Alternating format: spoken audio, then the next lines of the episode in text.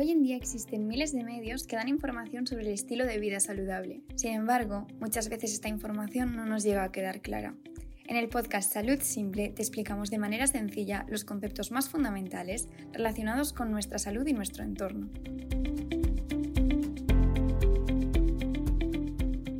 Hola a todos y a todas, ¿qué tal estáis? Yo estoy muy bien. Hoy estamos en un nuevo episodio de Salud Simple y me alegra mucho traer este episodio porque creo que va a ser fundamental en esta primera temporada del podcast, estos primeros 10 episodios, y es que hoy vamos a hablar sobre el azúcar, sobre el famoso azúcar que está tan demonizado, realmente es tan malo y todos los azúcares son iguales, es lo mismo comerme una pieza de fruta que una oreo.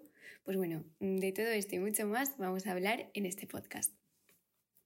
En primer lugar, el azúcar que se consume se encuentra oculto y añadido en los productos insanos, las galletas de chocolate, las salchichas, los zumos con 0% azúcares añadidos.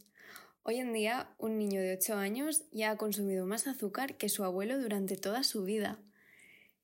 El problema es que la población no sabe dónde está el azúcar y por tanto desconoce cuánta cantidad consume y por supuesto qué consecuencias tiene para la salud. Hoy vamos a hablar, en primer lugar, de los tipos de azúcares que hay y de los nombres bajo los que se esconden. Después hablaremos de los perjuicios que tienen para nuestra salud y por último daremos algunos consejos para reducir su consumo. Lo primero que quiero decir antes de entrar en materia es que es un mito que el cuerpo y el cerebro necesitan el azúcar. Esta idea ha sido impulsada por la industria azucarera de forma interesada, lo que realmente nuestro cerebro necesita es la glucosa, de la que luego hablaremos, y esta se puede obtener en cantidades óptimas a partir de la comida saludable, como pueden ser las frutas, las legumbres, los cereales integrales. Pues bueno, vamos a hablar ya de los tipos de azúcar. En primer lugar, encontramos los azúcares intrínsecos, que son los naturalmente presentes en los alimentos. Estos podrían ser, por ejemplo, los de la fruta, la avena, el arroz. Están inmersos en una matriz alimentaria, en una estructura del alimento. Por tanto, la fruta no es perjudicial, ni aporta muchísimo azúcar, ni ninguno de todos estos mitos que se, que se, dicen sobre la fruta. De hecho, aporta agua, fibra, vitaminas y antioxidantes, además de pues, esa pequeña cantidad de azúcar que ya decimos que es natural, naturalmente presente. Por tanto, los azúcares de la fruta no nos deben preocupar y su consumo, de hecho, es beneficioso. En segundo lugar, encontramos los azúcares añadidos, los llamados azúcares libres. Estos se añaden durante el proceso de elaboración del producto y se añaden para aportar dulzor. También el azúcar que añadimos en el café y el de los zumos y licuados es libre, pues se elimina la matriz del alimento y quedan liberados pues estos azúcares. Si batimos fruta entera no se pierde esta matriz, pero aún así es mejor tomarla en pieza. Y bueno, el tercer tipo de azúcares que encontramos son los azúcares totales, que sería pues una mezcla de los dos anteriores básicamente. Es el que vemos en el etiquetado de los alimentos, después de hidratos de carbono en la tabla nutricional, donde pone de los cuales azúcares, pues estos serían los azúcares totales. Para saber si son añadidos, es necesario ver si constan en la lista de ingredientes. Por ejemplo, un yogur natural sin azucarar pues tendrá a lo mejor 3 gramos de azúcar por cada 100 gramos, pero en su lista de ingredientes no constará ni el azúcar ni ningún tipo de edulcorante. Esta lista va de mayor a menor cantidad, así que si el azúcar es de los primeros ingredientes, ojo cuidado, porque ese producto es básicamente azúcar. Por otro lado, los productos 0% azúcar o sin azúcares añadidos, eh, si son productos insanos, como los que ya comentamos en el segundo episodio, tipo galletas, bollería, etc., van a seguir siendo perjudiciales porque el azúcar se esconde bajo muchos nombres y son algunos de ellos los siguientes. Glucosa, fructosa, sirope de lo que sea, jarabes, azúcar de coco, maltodextrina, sacarosa, panela, melaza e incluso la miel. Porque la miel que encontramos en los supermercados ha sufrido un refinado, normalmente incluso térmico, y no tiene ni muchísimo menos los, los mismos efectos que la cruda. De todas maneras, la miel cruda hay que tener cuidado con ella porque tiene un alto nivel de dulzor y es que un 80 o incluso un 90% de ella es azúcar, así que su consumo debe seguir siendo limitado. Por otro lado, vamos a pasar a hablar de los perjuicios del azúcar. El azúcar que se consume se encuentra oculto y añadido en los productos insanos, como ya hemos dicho. En primer lugar, quería introducir un concepto básico que es que tras consumir azúcar el nivel de glucosa en sangre sube, lo cual deriva en que el páncreas cree o secrete una hormona llamada insulina, que permite la entrada de esta glucosa, que previamente estaba en la sangre, a las células de nuestro cuerpo, es decir, a los tejidos. O sea, básicamente la insulina es la llave que abre, digamos, la entrada de la glucosa a los tejidos de nuestro cuerpo, ¿vale? En resumen, lo que hace que podamos absorber la glucosa. Bien, vamos a hablar de cuatro puntos principales de por qué es perjudicial el azúcar. El primero será el alto índice glucémico que tiene, el segundo la alta carga glucémica, el tercero su alta palatabilidad y el cuarto será un conjunto de enfermedades que nos puede causar el excesivo consumo de azúcar. En primer lugar, el alto índice glucémico. Lo primero que vamos a decir es que la estructura de los hidratos de carbono puede ser considerada un collar de perlas, por así decirlo. Si este collar tiene muchas perlas, los hidratos de carbono serían complejos, como son los de las patatas, las legumbres, etc. Y si son perlas sueltas o van en parejas, serían hidratos de carbono simples. La digestión de los hidratos de carbono hace que se descompongan estos collares hasta la parte más pequeña, que es la glucosa. Esta glucosa se absorbe en nuestro intestino delgado y pasa a nuestra sangre, como hemos comentado previamente, alimentando las células de todo el cuerpo. El azúcar añadido a los ultraprocesados es un hidrato de carbono simple, como ya supongo que sospechabais, y se compone por dos perlas, una de glucosa y la otra de fructosa. Estas dos perlas forman la sacarosa, que sería el nombre técnico del azúcar.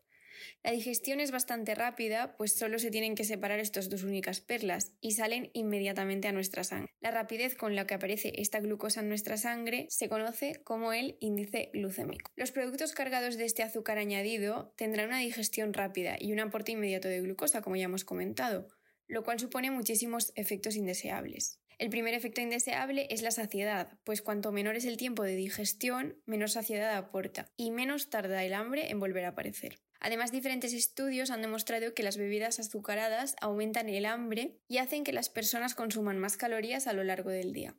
El segundo efecto indeseable de este alto índice glucémico es la toxicidad de la hiperglucemia, que es el exceso de glucosa en sangre. Esta hiperglucemia hace que la propia glucosa reaccione con proteínas de nuestro cuerpo, dañando así nuestros vasos sanguíneos y formando compuestos perjudiciales que promueven la inflamación y el estrés oxidativo, de los que ya hablamos en el anterior podcast que iba dedicado a las grasas. El segundo perjuicio más importante del azúcar es la alta carga glucémica. La carga glucémica es la cantidad total de hidratos de carbono que aporta un alimento, ¿vale? Entonces, para sintetizar un poco, el índice glucémico es la velocidad con la que se absorbe la glucosa y la carga glucémica es la cantidad de glucosa. Entonces, no solo importa la velocidad con la que aparecen estos azúcares en sangre, de la que hemos hablado antes, sino también la cantidad. A mayor cantidad, mayor riesgo de resultar perjudicial.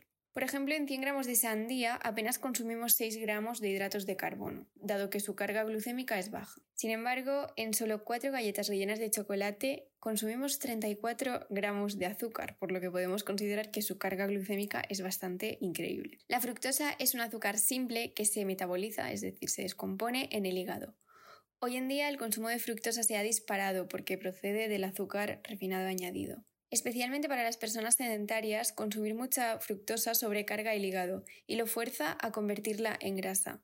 Cuando esta ingesta de fructosa se repite en el tiempo, el hígado va acumulando grasa es decir, triglicéridos y colesterol LDL, que sería el colesterol malo, llegando a producir la enfermedad del hígado graso no alcohólico. También se aumenta el riesgo de hipertensión arterial debido a este cúmulo de grasa del que hemos hablado y el riesgo de padecer enfermedades cardiovasculares. Por otro lado, el tercer perjuicio mayor, por así decirlo, del azúcar sería la alta palatabilidad que tiene que significa lo apetecible que es o que nos resulta un alimento. Este efecto genera en nuestro cerebro una sensación de placer extrema que puede llegar a engancharnos a su consumo, volviéndonos adictos efectivamente a los productos azucarados.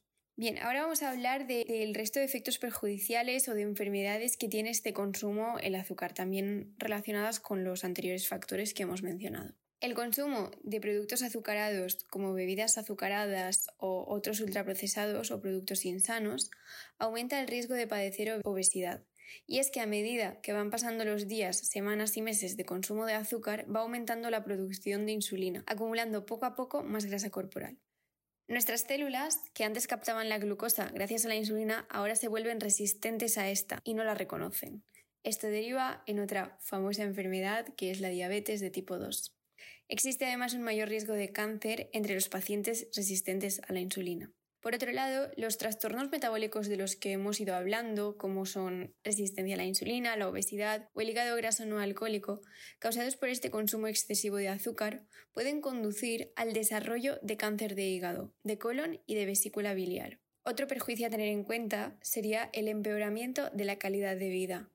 Por un lado, los picos de subida de azúcar en sangre se acompañan de una fuerte bajada compensatoria, gracias a esta insulina de la que hablábamos. Estas fluctuaciones de azúcar en sangre nos dejan sin energía, aletargados y con pocas ganas de hacer actividad física y de hacer vida en general. De hecho, a mí el otro día me pasó que me tomé un helado, mm, un gelato italiano, y luego me sentía fatal, pero no en el sentido mental de remordimiento ni muchísimo menos, sino que mi sensación corporal era de poca energía. Yo pensaba, jolín, con el helado que me acabo de comer ahora, y era por esto, era por estos picos de insulina.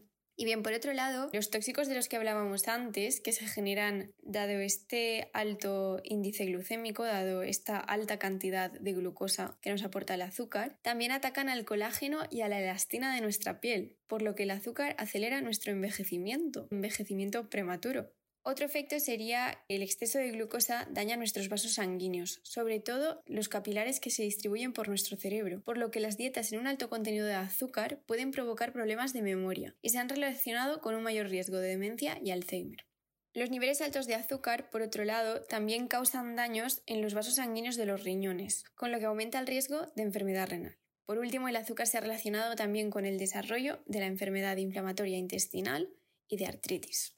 Por último, os traigo unos consejos para reducir el consumo de azúcar porque supongo que ya habréis concluido que no es que sea lo mejor, de hecho, como ya hemos visto, es bastante perjudicial en muchísimos sentidos. Y bueno, lo primero que quiero deciros es que disfrutéis del sabor real de los alimentos sin, sin añadidos artificiales porque yo pruebo un requesón, pruebo una manzana, un plátano y es que me encanta cómo sabe y yo creo que la gente no aprecia realmente esto porque tenemos el paladar súper mal educado. Es decir, nosotros, claro, comparamos el sabor de un plátano con el sabor de un dorito y no tiene nada que ver. El dorito está plagado de sal, de azúcar y de otros mil aditivos. Entonces, claro, el plátano se nos queda pobre. Entonces, lo que, lo que tenemos que hacer es poco a poco ir reduciendo el consumo de estos productos, que bueno, ya lo hemos comentado en episodios anteriores, y empezar a disfrutar realmente del sabor de la comida, del sabor de los alimentos. Por otro lado, os recomiendo comer fruta, comer batidos de fruta entera. Y para la repostería, una muy buena opción es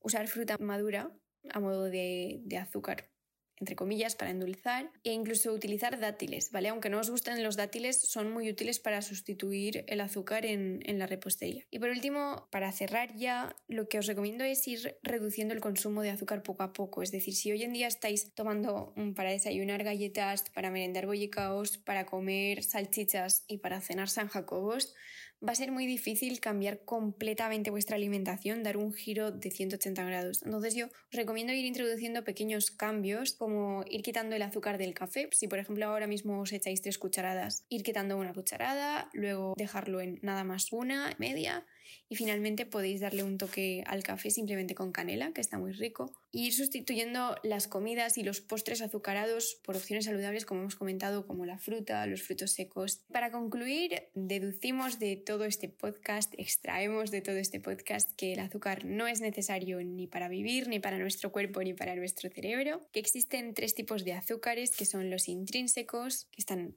en la matriz alimentaria de, los alimentos, los libres, que serían los añadidos, y los azúcares totales, que sería la suma de los dos anteriores. Y los perjuicios que tiene el azúcar en nuestro cuerpo serían su alto índice glucémico, su alta carga glucémica, su alta palatabilidad y las muchísimas enfermedades en las que su excesivo consumo deriva que son la obesidad, la diabetes de tipo 2, el cáncer, el envejecimiento prematuro, la pérdida de memoria, etc. Pues bueno, espero que este podcast os haya gustado, espero que no se os haya hecho muy largo, pero creo que es un podcast que era necesario hacer porque hoy en día hay muchísimos mitos y la industria alimentaria azucarera sigue teniendo muchísimo poder. Bueno, hace poco salió la noticia de que se va a prohibir la publicidad de algunos productos insanos azucarados a los niños, lo cual es un paso enorme. Y bueno, yo creo que esto a toda la gente que nos interesa la salud, un paso enorme y nos ha hecho muy felices. Y nada, nos vemos la semana que viene en otro episodio de Salud Simple. Un abrazo.